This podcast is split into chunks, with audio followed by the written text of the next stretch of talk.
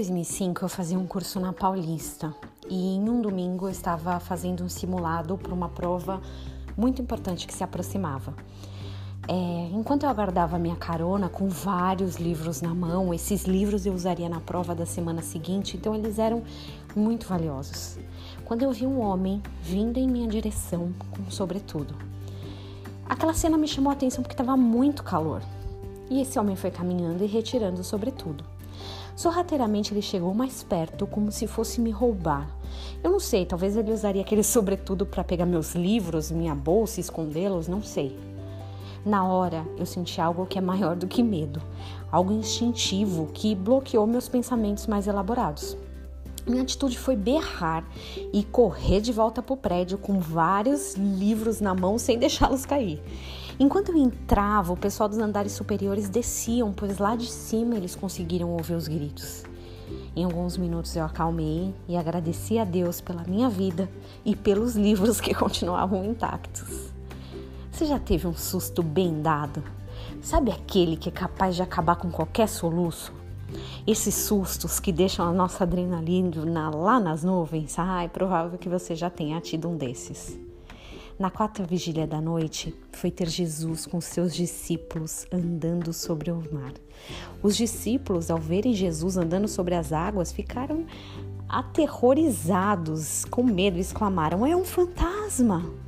Mas Jesus imediatamente lhes disse: Tem de bom ânimo, sou eu, não temais. Mateus 14, 25 e 26.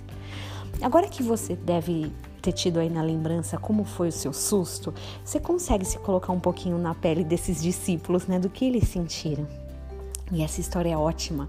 Mostra até o, o, lado de bom humor que Jesus tinha, né? Eu imagino até um sorrisinho no canto da boca dele.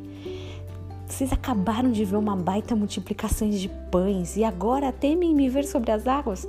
Será que é mais fácil acreditar em fantasma? Mas o mais curioso dessa história é a forma como Jesus combate o pânico. Com bom ânimo. Ele não diz aos seus amigos: ah, vocês têm que ser mais maduros, vocês têm que ter inteligência emocional, para falar a verdade, se eu fosse Jesus, eu aproveitaria para dar uma bela lição de moral neles. Caramba, estão vendo tantos milagres e ainda tem um ataque desses?